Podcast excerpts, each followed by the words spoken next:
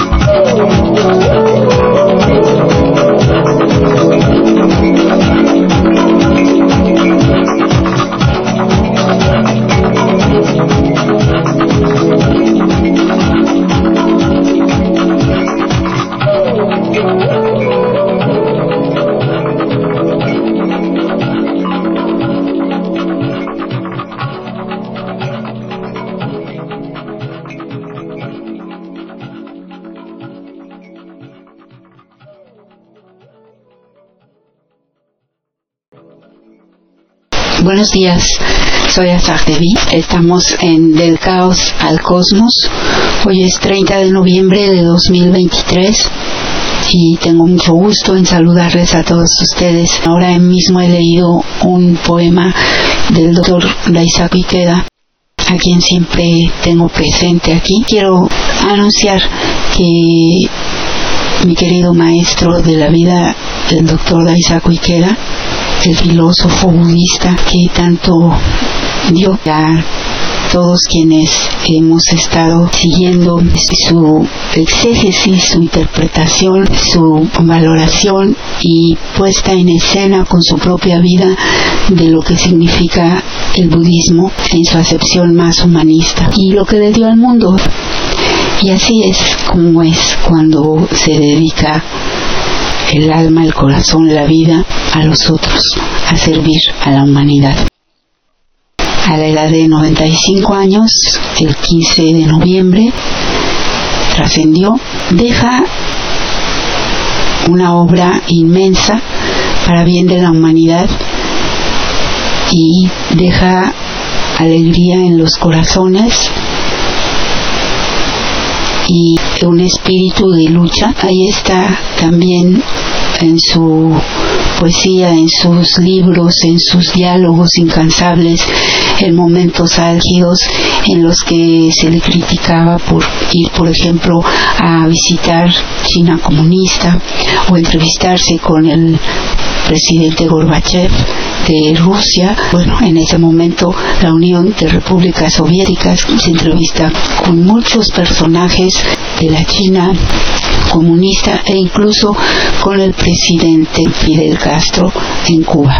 Y todas estas cosas que le valieron hacer más críticas a él nunca le importaron porque lo mismo se entrevistó con un personaje oscuro como Kissinger o como otros pero siempre con la intención de intercambiar su humanidad, de hacer este intercambio humanista, porque creía en el poder del diálogo, en el poder de la palabra, en el poder de el respeto irrestricto a la profunda y verdadera naturaleza de todos los seres humanos, de todo el ser viviente que es esa budeidad que está ahí, esa iluminación que todos tenemos dentro y que requerimos que aflore. Algunos logran hacer aflorar eso, algunos otros, como vemos en sus obras, pues no. Y ahí está el señor Kissinger que escuchaba había fallecido tranquilamente a los 100 años después de que deja atrás una estela realmente de muerte. Y eso es triste, pero es lo que cada quien, en lo que cada quien cree y lo que cada quien se forja. El día 2 de noviembre que hablamos de la eternidad, de la vida y de la muerte, pudimos acercarnos un poco a estos conceptos. Por cierto, ya está el podcast y se los recomiendo en una especial que quiero traer para acá tomando algunos de sus libros, de sus diálogos, por ejemplo, con gente como Norman Cousins, que fue un doble galardonado con el premio Nobel por haber, pues no solamente hombre destacado en la ciencia, sino también por su dedicación a la paz. Con este tipo de personajes me gustaría hacer un breve resumen de lo que estos libros, estos diálogos traen. Él nació en Tokio el 2 de enero de 1928, tuvo tres hijos, perdió uno, le sobreviven dos y su esposa estaba interesado en la filosofía, en la música, la poesía, la fotografía y dejó una obra tras sí de todo ello. Fue presidente honorario de la Soka Gakkai desde 1979 porque fue el tercer presidente de esta a partir de 1960 y presidente también de la Soka Gakkai Internacional desde 1975 hasta hace unos días. La Gakkai es una organización budista global con 12 millones de miembros en el mundo que promueve la paz, la cultura y la educación. También es una organización no gubernamental acreditada en el Consejo Económico y Social de las Naciones Unidas con carácter consultivo desde 1983. Él fundó el Instituto Toda para la Paz, también fundó el Instituto Makiuchi para la Educación, el Centro Ikeda para la Paz, que está en Boston, en los Estados Unidos. También el Instituto Soca de Estudio e Investigaciones Ambientales, que está en el Amazonas. El Museo Literario Victor Hugo en Francia. El Museo de Bellas Artes Fuji en Tokio. Fundó el Partido Komeito en 1964 en el Japón. Fundó la Asociación Musical Minon en 1963 y el Instituto de Filosofía Oriental en 1962. También fundó el Jardín de Infantes Tanto en Japón como Corea, Brasil, Estados Unidos, Malasia, Singapur y otros países. Y todo el sistema educativo Soka que está hasta la universidad en Kansai, en Tokio, Japón, pero también en los Estados Unidos de Norteamérica y está también un instituto Soka de mujeres fundado por él y la Universidad Soka que se fundó en 1971 y que como comento también tiene sucursales en los Estados Unidos. Tiene un sinfín de obras publicadas de las que iré hablando a lo largo de los programas pero entre otros y uno de los más trascendentales es este que cumple justamente 50 años este año, que es un diálogo con el historiador Arnold Toynbee y que es justamente una de sus obras más trascendentales en cuestión de diálogos por cómo se adelanta a su tiempo en todos los temas que ambos personajes tratan en él. Están muchos otros diálogos, como les mencionaba.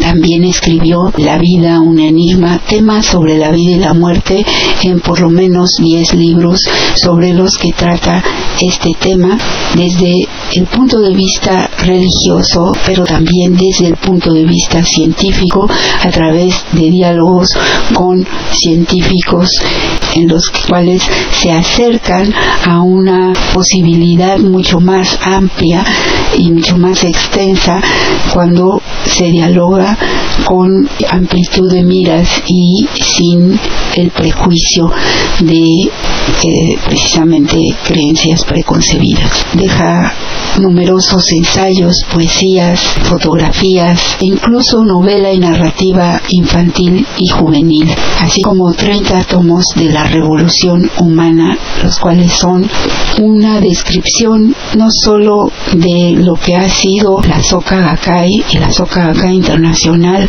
su vida, la vida del presidente Daisaku Ikeda, sino todo un compendio de lo que significa la revolución humana de numerosos individuos volcados en el bien común, la paz, la justicia. Numerosas conferencias en diversas universidades del mundo, así como de las que yo les he hablado aquí, propuestas de paz dirigidas a la ONU, que parece a veces no escuchar, sin embargo, que ha retomado, sin mencionarlo a él a veces, cosas que él ha propuesto en estas propuestas de paz. Eso quería decir, compartir con ustedes, puesto que siempre hablo de él y lo llevo en mi corazón y gracias por escuchar.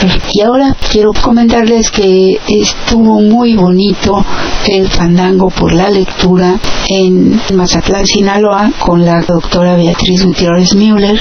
Estuvo como invitado el embajador de, de la República Popular China en México y se tocó música de ahí también con instrumentos de ahí y se dijo poesía de la China. Y hay unas palabras muy interesantes del embajador en donde menciona un libro muy interesante también. Y les voy a poner estos audios para ustedes nada más estos que entre saqué de ese programa. Los invito a verlo y escucharlo. Ahí está completo claro en las redes. Pero yo traigo algunos extractos. Y y con esta música, con esta poesía y con estas palabras del embajador chino en México. Bueno, ojalá que alguna vez se hubiese hecho también con, con otros países del Oriente como Japón, Corea, pero creo que es muy interesante lo que se ha hecho en estos programas, en estos fandangos, porque se trabaja con los jóvenes, con los más jóvenes, con los chicos de secundaria que están justamente en la edad más trascendental de la vida porque están dejando la niñez, se están abriendo al mundo y es una época de mucha convulsión en la vida de cada uno de ellos y ellas, pero sobre todo que empiezan a buscar y a ser buscados por el mundo. Y entonces es muy importante que tengan un ofrecimiento concreto de una alternativa de vida y la lectura es eso precisamente. Creo que en eso estriba el éxito de estos fandangos, así lo han entendido las personas que se han unido a la doctora Gutiérrez Müller para hacer esto porque han permitido que se conviertan estos en un verdadero intercambio cultural humano, teniendo como protagonistas a estos adolescentes, que eso es lo más importante, porque quien no forja a la niñez, a la juventud, tendrá que lamentarlo después. Veamos lo que pasa precisamente hoy en países como Estados Unidos de Norteamérica y otros así llamados desarrollados, que lamentablemente han ido perdiendo la esencia de su humanidad. Y esto se ve claramente en todo tipo de confusión que hay actualmente en el mundo. Por eso me gusta tratar algunos temas porque creo que pueden ayudar a ver un poco con más claridad lo que tenemos enfrente. Todo esto, por supuesto, es política y tiene que ver con la política, porque en la medida que una juventud no obtiene desde sus primeros años esta forja en la cultura, en el intercambio con los otros a través de la lectura, del contacto humano, de la creación de valores, como decía, por cierto, el doctor Ikeda, entonces se va perdiendo a sí misma, se va introduciendo en las tinieblas y eso lleva a muchas desgracias. Creo que todo lo que pasa hoy en el mundo tiene arreglo siempre y cuando volteemos hacia el propio ser humano. Si perdemos de vista eso, entonces sí estamos perdidos. Y ese es el punto. Creo que somos afortunados después de años de lucha política y social, pero siempre asentada en un humanismo, en el humanismo mexicano sobre todo, como ha dicho el presidente López Obrador, hemos logrado cambiar el régimen. Y decía el presidente López Obrador hoy algo bien interesante, es que cuando hay una revolución incluso violenta. Pero la mentalidad de las personas no cambia. Entonces, esto es muy frágil y puede haber un retroceso, pero cuando ha habido, cuando está habiendo una revolución de conciencias, es muy difícil que se dé marcha atrás. Ya no es posible. Eso está ocurriendo en nuestro país, por eso somos afortunados. Motu propio, el pueblo decidió que ya no serían las cosas como hasta entonces y comenzó a revolucionar su propia conciencia. Esto tiene que ver también con la obra del doctor Ikeda que decía que el odio nace en el corazón de los seres humanos y es ahí donde debe ser combatido y la revolución humana de una sola persona puede cambiar la historia del mundo. En este caso, él llamaba revolución humana. En el caso del presidente López Obrador y de nuestro movimiento le hemos llamado revolución de conciencia. Creo que no es muy distinto y es justo eso a lo que aspiramos, a que haya esa elevación en nuestros ideales. Así que por más que nos traten de decir que podemos retroceder, y claro, hay que estar en guardia porque obviamente poderes muy oscuros como el del dinero y como esas facetas también de la vida humana, esa oscuridad fundamental que tiene que ver con el ego, con el egoísmo, con el deseo de controlar, de manipular, es la lucha a la que nos enfrentamos todos los días, cada uno desde su trinchera, desde su propia vida, pero también social y políticamente. Por eso es muy importante que no nos distraigamos tanto. Yo entiendo que a veces hay gente, quizá no de mala fe, pero que con tal de atraer la atención para ellos, porque pues se dedican a la información como forma de vida, es decir, de eso viven, entonces tienen que tener la atención de las personas y esta a veces se dispersa fácilmente, entonces lo que más atrae puede ser a veces el escándalo, el chisme, algo con ese morbo, pero hay cosas más trascendentales. Fíjense que cuando nosotros empezamos esta lucha no había tantas, pues, no había nada, pues los medios masivos, todo era un ataque constante, una manipulación constante y eran muy pocos los medios en los que podíamos encontrar, abrevar de la información más fidedigna y de otro tipo de cosas, incluso culturales. El periódico La Jornada era uno de ellos y dos o tres voces dispersas por ahí en alguno que otro medio. Y sin embargo logramos reunirnos, se juntaron la gente, hicimos los círculos de estudio y reflexión, en fin, y hoy que hay tanta información y tantos medios en las redes, esto puede ser bueno, pero también tiene un aspecto negativo, que ese es el que les hablo, en el que todo el mundo lanza sus luces de bengala para atraer la atención y entonces podemos estar dispersándonos de lo verdaderamente fundamental, porque yo no digo que no tenga cierta importancia el que se analice y se vea lo que está haciendo la oposición, pero darle demasiado foco, demasiada importancia, pues me parece que es contraproducente, porque hay temas fundamentales que se ignoran a veces que no son tan llamativos,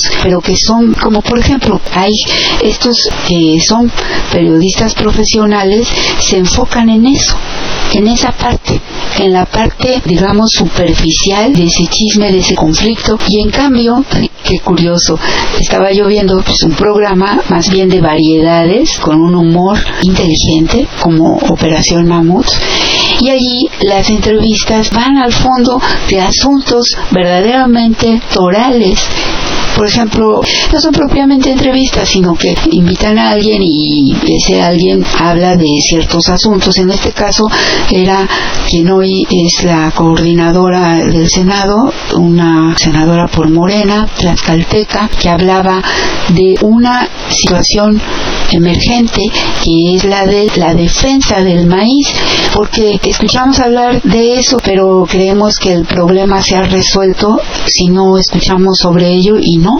están ahí estas grandes transnacionales queriendo robarnos lo que es nuestro, queriendo imponer los transgénicos y qué puede ser más importante para los seres humanos, para los seres vivos que el alimento que hasta que no aprendamos a alimentarnos del prana, que es esta energía del universo, pero hasta donde somos materia, necesitamos y requerimos de materia para vivir.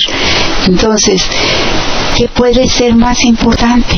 ¿Y con qué es con lo que nos estamos alimentando? Y miren que una de las primeras cosas o de las cosas a las que se ha dado prioridad en este gobierno, en este nuevo régimen, es precisamente a cuidar la alimentación de las personas y como dicen coloquialmente se aventaron un tiro muy difícil que fue el de ponerle sellos para empezar a estas cosas que pueden dañar seriamente nuestra salud. Y bueno se intenta proteger a la gente. Se ha defendido el maíz. El presidente ha dicho no va a entrar para alimento maíz transgénico para alimento humano pero en realidad no debería de ser para nadie. El problema es que lo que está en juego como siempre es el dinero es la imposición de ciertos países a otros.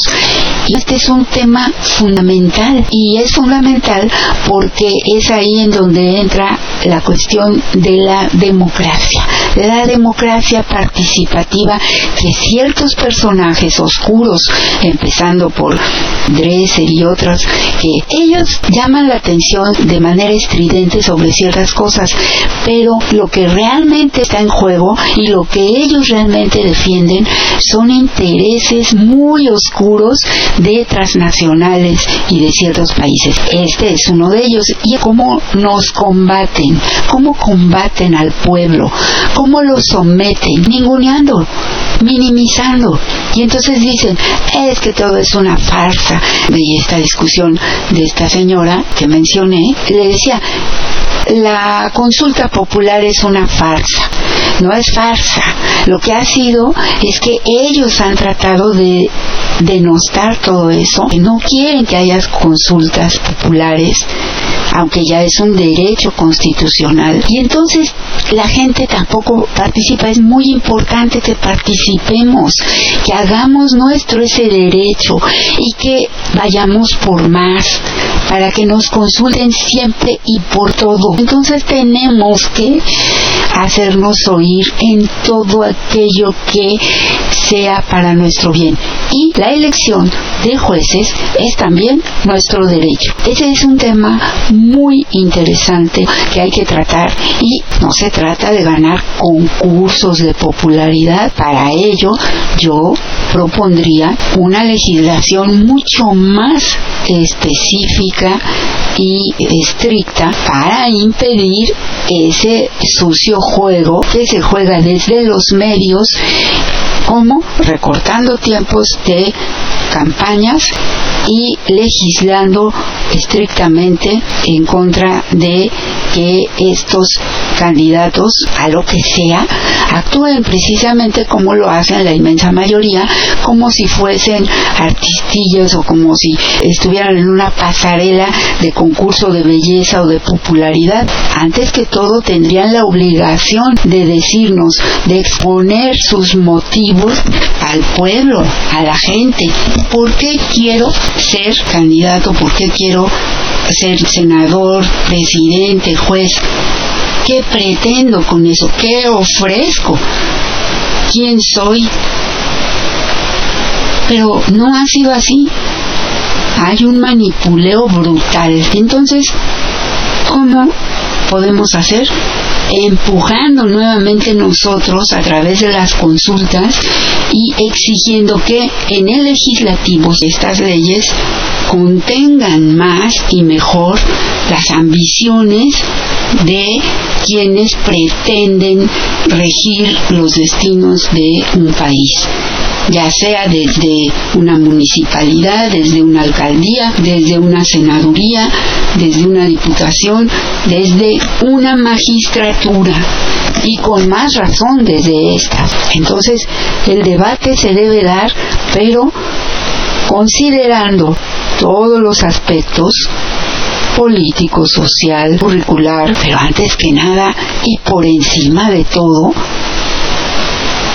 humanista. El aspecto humano, porque esa es la razón de ser de todos ellos. Ellos están ahí para servir, es el Estado, el Estado que tiene un contrato social que rompe en el momento en que defrauda a los gobernados, como hemos sido defraudados una y otra vez. Hoy, afortunadamente, ocupa el máximo mando el presidente, pero es un presidente demócrata que respeta los otros poderes como debe ser para que haya un balance y estos han sido unos yo diría pusilánimes y otros verdaderamente corruptos. Entonces tenemos que actuar nosotros, los gobernados, el pueblo, y hacer valer nuestro derecho.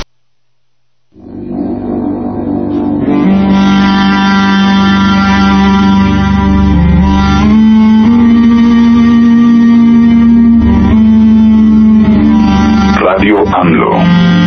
La izquierda se levanta. Estamos en Del caos al cosmos. con Azarte. Y ahora Santiago nos regala esta segunda canción que es el tema principal de la película Begonia y el gran pez, una historia de amor llena de folclor de China.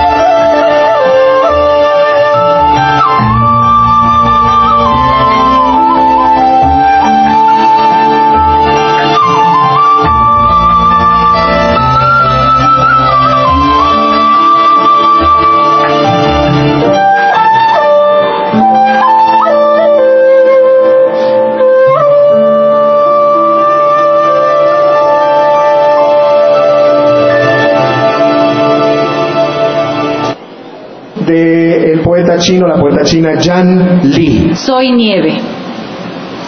Soy nieve traducida al agua por el sol. Soy agua, traduzco la semilla a la planta. Soy planta, traduzco la flor al fruto. Soy fruto, traducido a la vida por los padres. Soy vida, traducida a la muerte por la vejez. Soy muerte, traducida a la nieve por el invierno. Soy nieve, traducida al agua por el sol. Dao de Yin, Lao Tse. Las palabras confiables no son bellas. Las palabras bellas no son de fiar. Quien es bondadoso no discute. Quien discute no es bondadoso. Quien sabe no se exhibe. Quien se exhibe no sabe. El sabio no acumula. Entre más ayuda, más posee. Entre más da, más recibe. El Dao del cielo beneficia sin perjudicar. El Dao del sabio actúa sin luchar. Es esta forma de ver la vida de los chinos, en este caso el Dao, es muy difícil a veces aprender, comprender esta forma de ver la vida. Hay un ensayo del doctor Ikeda que justamente habla del desarrollo de China, cómo pasa a ser una potencia económica, combinando sus raíces confucianistas, taoístas, incluso budistas, con las maoístas, con el comunismo, para ser el país que es. China es un país muy incomprendido y tienen una visión del mundo que a veces nos es muy difícil a los occidentales. De ahí la importancia de un pensamiento como el del doctor Dussel que hablaba de, de colonizar. Y es que si no logramos hacer eso, es muy difícil que comprendamos a más de la mitad del mundo, porque ha sido una minoría quien realmente ha impuesto las formas de pensar y de ver el mundo. Por eso a veces resulta difícil. Y además es un pueblo tan numeroso. El país más poblado sigue siendo China, creo que le sigue India, que ya casi le gana, y después Estados Unidos de Norteamérica. Y, y bueno, de la música, es una, un tipo de flauta muy particular. Y también después vamos a oír otra melodía que tiene un instrumento que parece es flauta pero tiene algo abombado como si fuera un jarrito al principio. Y justamente acabo de estar en un museo aquí en Arizona que es un museo maravilloso museo de los instrumentos. Yo no me imaginé lo enorme que sería. Tienen más de 10.000 instrumentos de todas partes del mundo antiguos modernos. Fue una experiencia verdaderamente sensorial porque se pone uno unos audífonos y entonces cuando se acerca a ver algún instrumento se escucha el sonido de ese instrumento o una melodía con ese instrumento. Es maravilloso decía bueno aquí no hay nada pero sí hay en Arizona varios museos muy bonitos. Por cierto había uno en donde fui también tenían cosas de los indios de aquí de Norteamérica, pero no hay que olvidar, especialmente en cierta parte de tanto Arizona como Texas y un poco más arriba, se puso una línea divisoria cuando nos quitaron el territorio, así que había gente de México y entonces tienen mucho en común y una de las cosas que atesoraban también estos indígenas de aquí y lo siguen haciendo es el maíz y hay muchas loas al maíz había pinturas, esculturas y maíces de diferentes clases. Así que venimos de esa cultura del maíz, hasta también sus metates y todo como en México. De verdad este Museo de los Instrumentos fue algo a la altura de cualquier museo del mundo.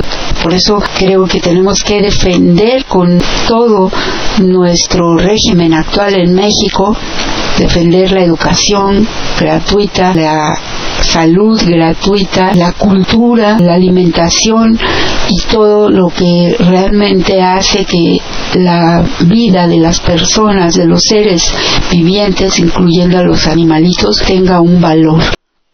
Les decía que les iba a compartir este audio del embajador de la República Popular China en México, en el que le preguntan de un libro y bueno, él se va a algo realmente más asequible y popular. Yo creí que iba a decir las analectas de Confucio o el Tao Te Ching de Lao Tse. Yo he leído esos, no, las analectas, no, algunas, algunas fábulas chinas, algunos autores chinos. Desde luego las tesis filosóficas de Mao Zedong hace tiempo.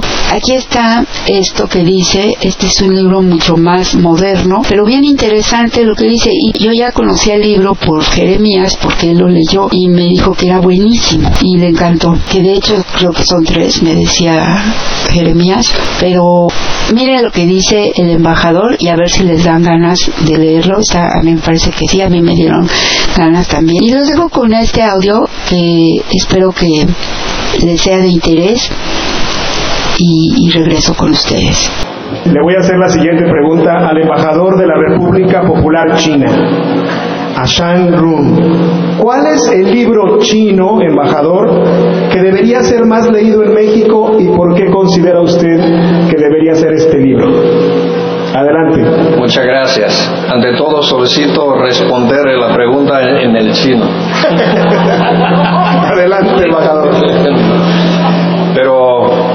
mucho gusto.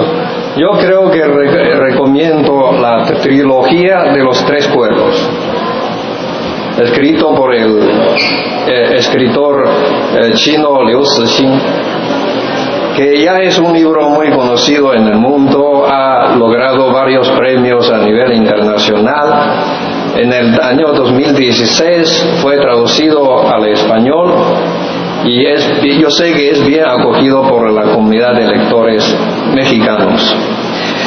Eh, ¿Y por qué recomiendo? Porque creo que este libro, la trilogía de los cuerpos, no solamente es una novela de ciencia ficción, sino también es una reflexión sobre la civilización humana, sobre el universo y sobre la ciencia. Eh, este libro se produce sobre la base del enfrentamiento de dos galaxias, de eh, un enfrentamiento entre las civil- civilizaciones eh, planetarias y, bueno, una civilización que viene de afuera. Entonces, eh, ¿qué nos proyecta? Nos proyecta un pensamiento muy importante, que es la comunidad del futuro compartido de la humanidad, porque la humanidad es grande, pero también es pequeña, es, es insignificante frente a poderes muy eh, fuertes, extraplanetarios. Nosotros compartimos una planeta muy pequeña, una casa común. Entonces, ¿qué tenemos que hacer? Tenemos que abandonar, la mentalidad de suma cero. Tenemos que buscar el ganar, ganar. Tenemos que construir nuestro destino común. Para eso yo creo que civilizaciones china y civilización mexicana, ¿no? Podemos comprenderlo muy bien porque somos civilizaciones milenarias, somos civilizaciones compuestas por eh, muchas etnias, hemos sufrido en el pasado y tenemos sueños comunes. Tenemos que trabajar junto con México. China y México trabajamos juntos por la paz, por el desarrollo común, por la seguridad universal, por la apertura e inclusión, pero también por un mundo limpio y hermoso.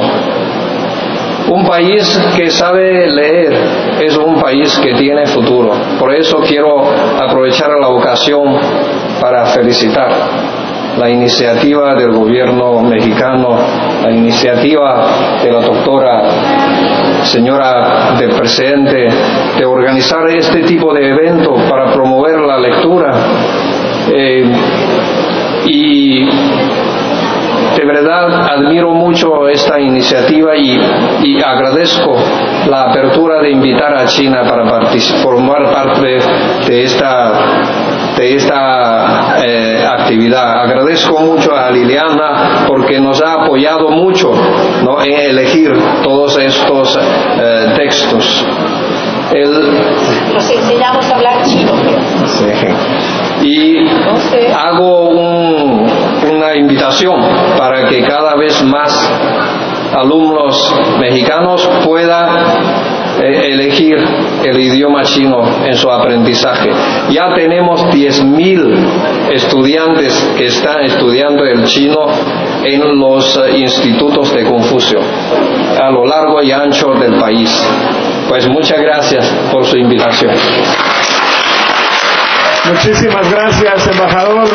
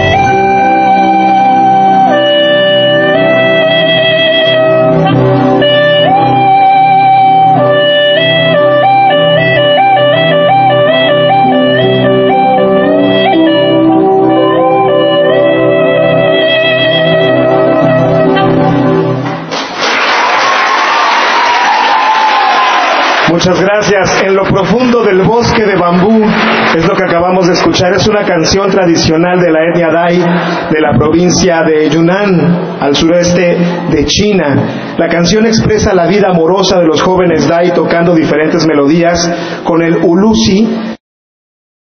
Ulusi se llama ese instrumento que les dije. Tiene un sonido muy peculiar, muy dulce. Y Diego, que siempre es el maestro de ceremonias en los fandangos, lo mencionó. Y él ayuda mucho por su buena relación con los niños, los, adolescentes.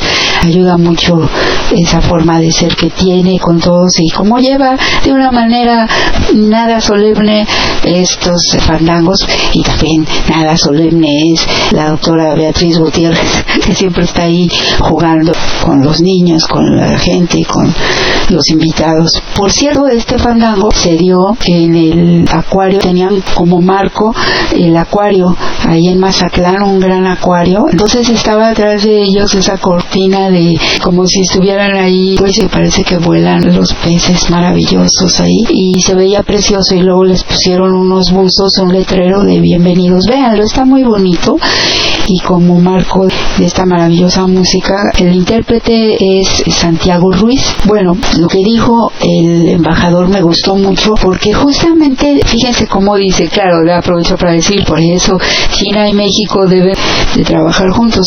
Es que hay una diferencia en el trato, el respeto.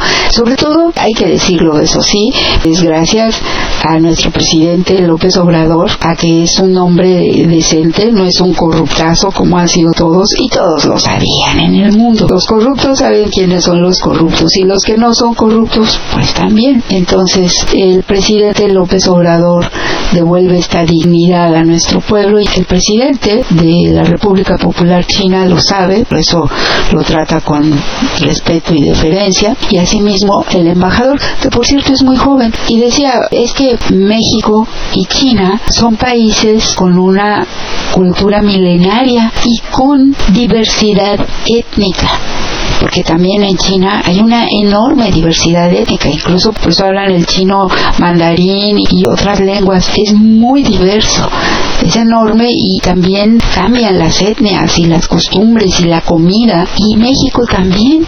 Entonces hay más punto de encuentro entre nuestro país y un país como la China a un país en todo caso como, es decir, cuando los occidentales, ya sean los norteamericanos, a pesar de tener aquí una migración, como que no entienden la cultura mexicana. Todo lo ven en el ámbito del Mexican Curious, de lo, digamos, folclórico, nada más. Pero les cuesta mucho entender esta diversidad esta cultura milenaria, este arraigo a tantas cosas, porque sencillamente eso no lo tienen. Entonces eso es claro que sí un punto de encuentro a destacar que por ello desde luego ellos tienen interés en que haya mayor comercio y etcétera. Nada más hay que entender que con todo eso tenemos que irnos con pies de plomo y, y, lo que ha hecho la política del presidente López Obrador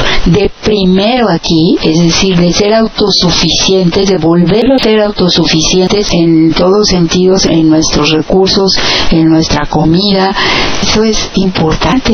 Y sí, claro, después ya poder comerciar con el resto del mundo, pero no depender de nadie. Justo esta oposición miserable tienen vergüenza porque veía que criticaban que antes éramos número uno en vacunas y ahora por culpa de López Obrador ni vacunas había. No tienen vergüenza y qué lástima que de veras haya gente tan ignorante porque en efecto fuimos, hubo una vez en México que era líder digamos en Latinoamérica y en América por las vacunas en muchas otras cosas. Por ejemplo, también tenía el Instituto Mexicano del Petróleo, pero todo lo destruyeron ellos. Este sistema capitalista neoliberal, ellos lo destruyeron durante estos últimos 30, 35 años. Y ahora se está tratando de reconstruir todo eso, de construir realmente, porque prácticamente no dejaron nada y todavía tienen hoy el cinismo de decir lo que había, pero si ellos lo destruyeron y acusar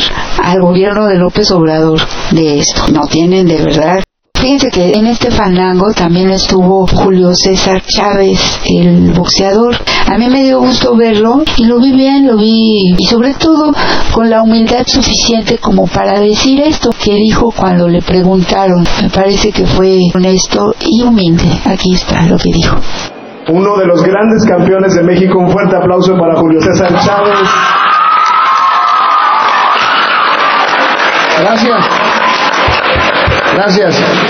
Bueno, a mí, a mí me hubiera gustado estudiar. La verdad me hubiera ahorrado, eh, como decimos en Culiacán, muchos chingazos, muchos golpes.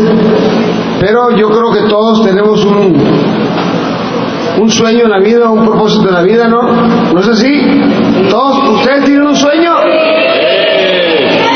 ¿Ustedes tienen un propósito en la vida?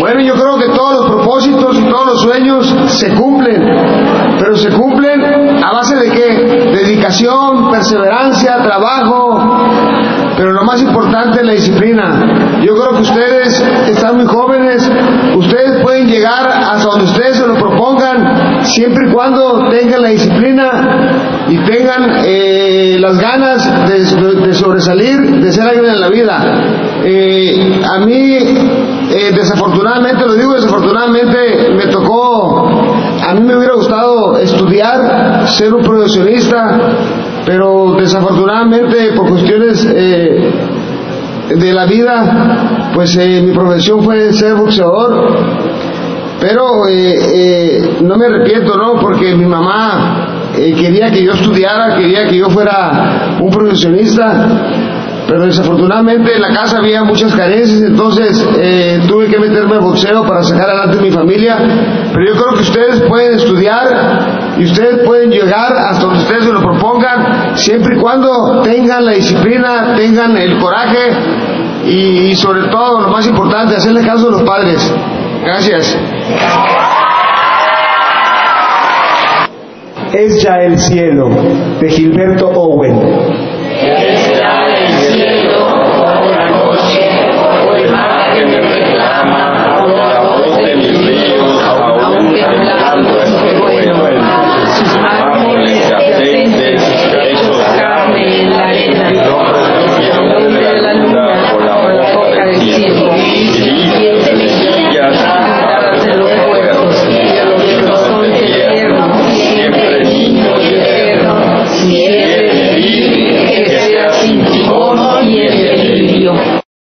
Escucharon ustedes la lectura grupal, que no es nada sencillo, con todos los chicos y chicas que están ahí de la secundaria, que son bastantes, maestras, maestros y todo el presidium que está ahí, pues el gobernador del estado en cuestiones, en este caso fue el de Sinaloa, y luego pues los invitados, escritores, poetas, lectores, todos, y la doctora Beatriz leyendo este poema. Y remataron, claro, pues no podía faltar con esto nada más un pedacito aquí les pongo.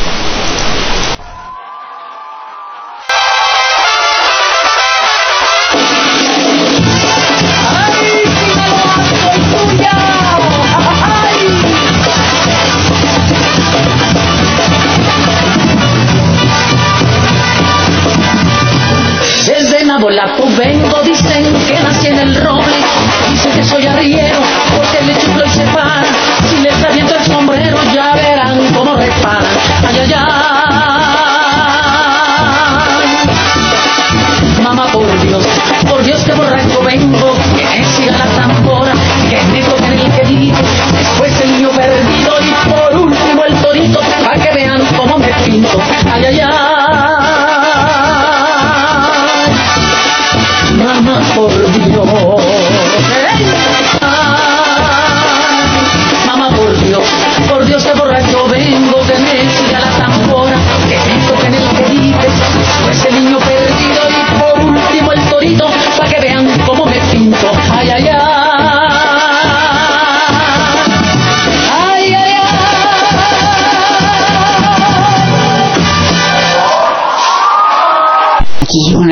una probadita. Ahí estaba el ballet folclórico de la universidad, muy bonito todo. Volviendo a la política, dice Fabricio Mejía, si leyeron su columna de esta semana, es muy interesante con datos fehacientes de lo que está hablando.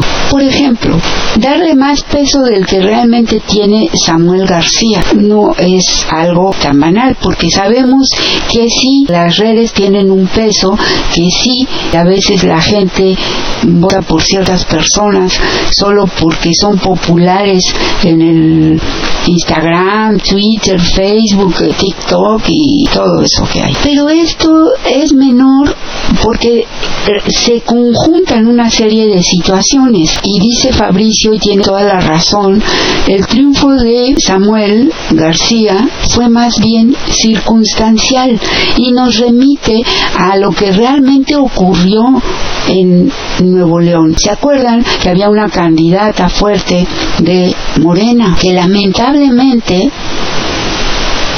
mintió acerca de su relación con este hombre de que ya está en la cárcel acá en Estados Unidos, Ranieri, de una secta y que además tuvo que ver también con gente en México. Por cierto, el hijo de Carlos Salinas de Gortari está metido hasta el fondo con ellos. Gente, la hija del dueño del Reforma y mucha gente así con cierta notoriedad de lo que, por cierto, los medios no hablaron. Y en cambio, a esta señora, que era la candidata de Morena, se le crucificó. Claro, su error no fue menor, mintió, porque negó haber tenido algo que ver con ellos creo que asistió a algún curso o algo así, pero el haberlo negado y después que se supiera, pues ya la hizo aparecer como culpable. Y lo peor, porque realmente como mentirosa, y mentirosa sí fue, entonces eso hizo que prácticamente Samuel tuviera el camino libre para llegar a la gubernatura y porque de plano así estaban de raquíticos, lo que quedaba era eso o el PRIAN. Y la gente está harta del PRIAN y les venden una cara novedosa de un joven o de una pareja joven y la gente por no estar realmente informada pues vota por eso. El Señor no fue capaz de resolver los problemas fundamentales que tenía, que tenía además en, el cuello pegados a la yugular a la gente del PRIAN. Y ahí fue el presidente López Obrador a rescatarlo. Y hoy él hace caravana con sombrero ajeno diciendo que él llevó a Nuevo León la inversión de Tesla cuando la verdad es que fue el presidente López Obrador. Y también dice que él resolvió los problemas del agua cuando realmente fue el presidente López Obrador quien lo ayudó. En fin, este individuo que es bastante corto y lo único que tiene a su favor es que pinta su raya con el PRIAN y su juventud quizá y la popularidad de su esposa en las redes, pero no más. Pero bueno, ¿qué estoy diciendo? Cuando vemos a la otra señora del PRIAN, bueno, pues creo que cualquiera puede ya aspirar a esa candidatura. Pero está una candidata fuerte, una candidata seria como nuestra querida Claudia Scheinbaum, quien por otra parte sí tiene con qué, por cierto salió su documental es muy interesante porque es lo que es, es quien es ella desde que nace hasta la fecha, pasando por su carrera política, por su activismo y por su, sí, su gran amistad, compañerismo con el actual presidente de la República, lo cual por supuesto que para nosotros es un plus porque estamos hartos de estos que se han querido colgar de él y decir que han sido lo que no han sido, por ejemplo Marcelo, y de gente que ni siquiera han sido leales a un proyecto y que han estado ahí abrevando, nutriéndose, medrando a costa del movimiento para ellos mismos, como Monreal y tantos otros.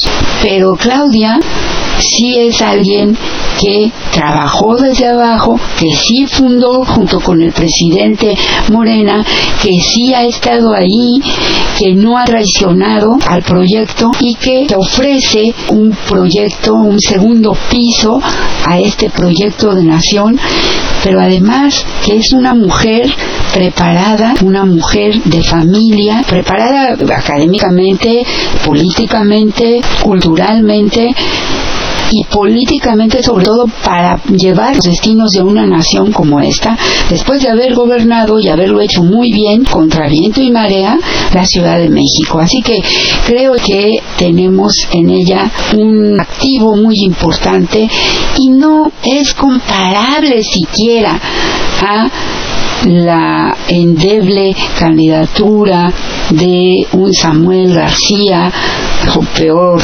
una gelatina que jamás ha cuajado. Todos estos ataques de esta gente hipócrita que se dicen feministas, que se dicen defensores de los derechos humanos y que la atacan de manera vil y corriente y que me molesta, me indigna que hasta ahora que Fox ataca a la esposa de Samuel García, desde luego de una manera ruin y cobarde como él es, entonces sí, le quitan la cuenta.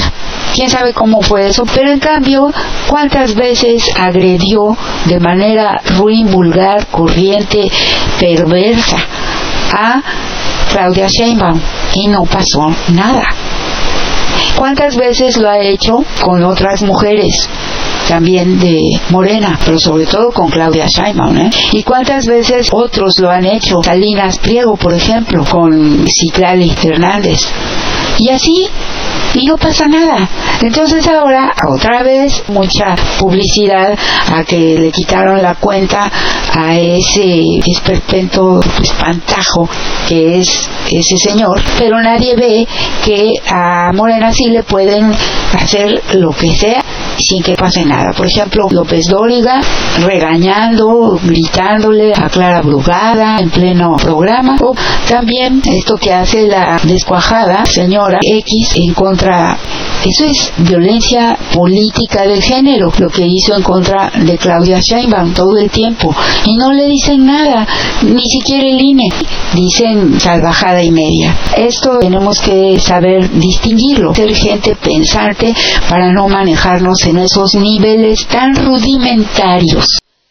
Voy a terminar el día de hoy con esta lectura de mi querido camarada Jorge G, que les manda saludos y que está presente aquí en Del Caos al Cosmos, con este escrito que él hace unos días escribió y está publicado en el blog Del Caos al Cosmos. Dice así. Después de más de 70 años de dominio de la oligarquía en el gobierno de la República, creyeron que el sistema de dominación conformado por las instituciones de gobierno, los partidos políticos y los medios de desinformación les podría garantizar muchos años más el goce de sus privilegios. Sin embargo, la oligarquía no pudo, no supo ver lo que estaba ocurriendo en las capas más olvidadas de la sociedad. Se gestaba un verdadero cambio profundo e irreversible que sería el principio del fin del viejo régimen, la revolución de las conciencias. Así, la peor de las pesadillas de la derecha se hacía realidad un 2 de junio de 2018. El pueblo se cansó de humillaciones y en una insurrección ciudadana en las urnas les arrebató uno de los mayores espacios del poder político.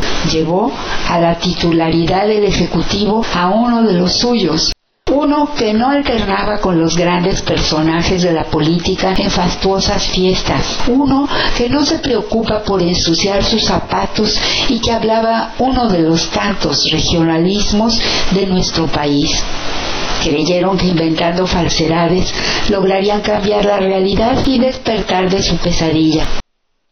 Ahora, en 2023, ya solo esperan que acabe el sexenio para que todo vuelva a ser como antes. Equivocados están otra vez. El triunfo de AMLO no fue una alternancia pactada que pueda revertirse con acuerdos entre las más altas esferas partidarias. El pueblo ya eligió su camino y la regeneración de la vida pública continuará. Para pesar de la reacción, una mujer universitaria, científica y con historia de lucha estudiantil, atributos todos que la derecha odia, fue la persona designada para coordinar la defensa de la cuarta transformación. Será la candidata del movimiento de regeneración a la presidencia de la República y en 2024 se convertirá en la titular del Poder Ejecutivo y la comandante supremo de las Fuerzas Armadas. Por si no fuera grande la pesadilla, la Ciudad de México tendrá como jefa de gobierno a otra mujer, universitaria también y forjada en las luchas populares en una de las demarcaciones más olvidadas. Espero sinceramente que la oposición entienda que no hacen falta más mentiras. Deben presentar propuestas y ganarse la confianza de la gente. Solo así saldrán de sus pesadillas y vivirán con nosotros la realidad de la transformación, aunque sea para ellos una realidad dolorosa. Esto dice mi camarada Jorge.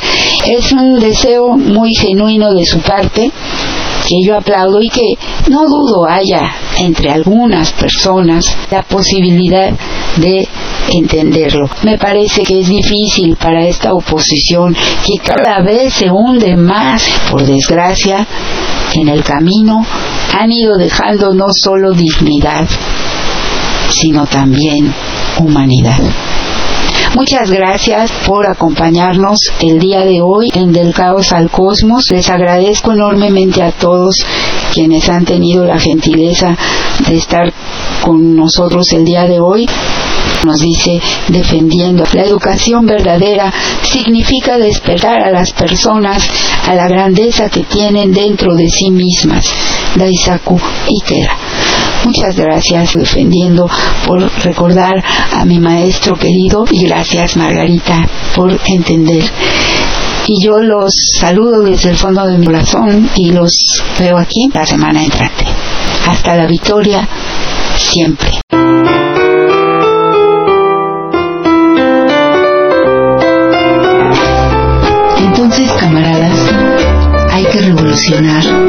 Ahora. Pero apúrense porque